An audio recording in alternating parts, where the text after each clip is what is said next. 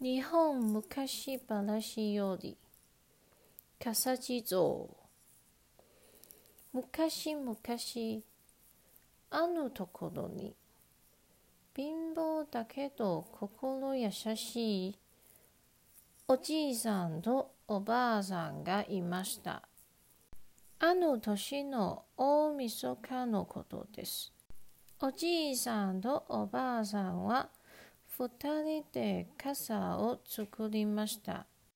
それを町に持って行って売り、お正月のおもしを買うつもりです。傘は五つもあるから、餅ぐらい買えるじゃろ？お願いしますね。